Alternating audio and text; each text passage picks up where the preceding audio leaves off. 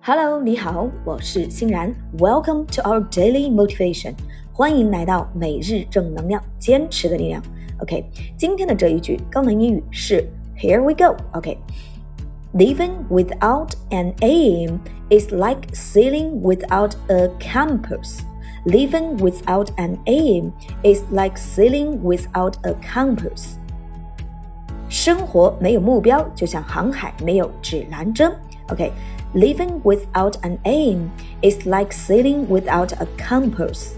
OK，让我们把这一句话分成三部分来记忆。首先，第一部分，living without an aim。living without an aim，生活没有目标。living without an aim。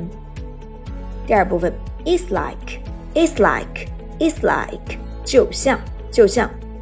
第三部分，sailing without a compass，sailing without a compass，sailing without a compass，航海没有指南针。OK，我们把这一句话联系起来，记忆三遍。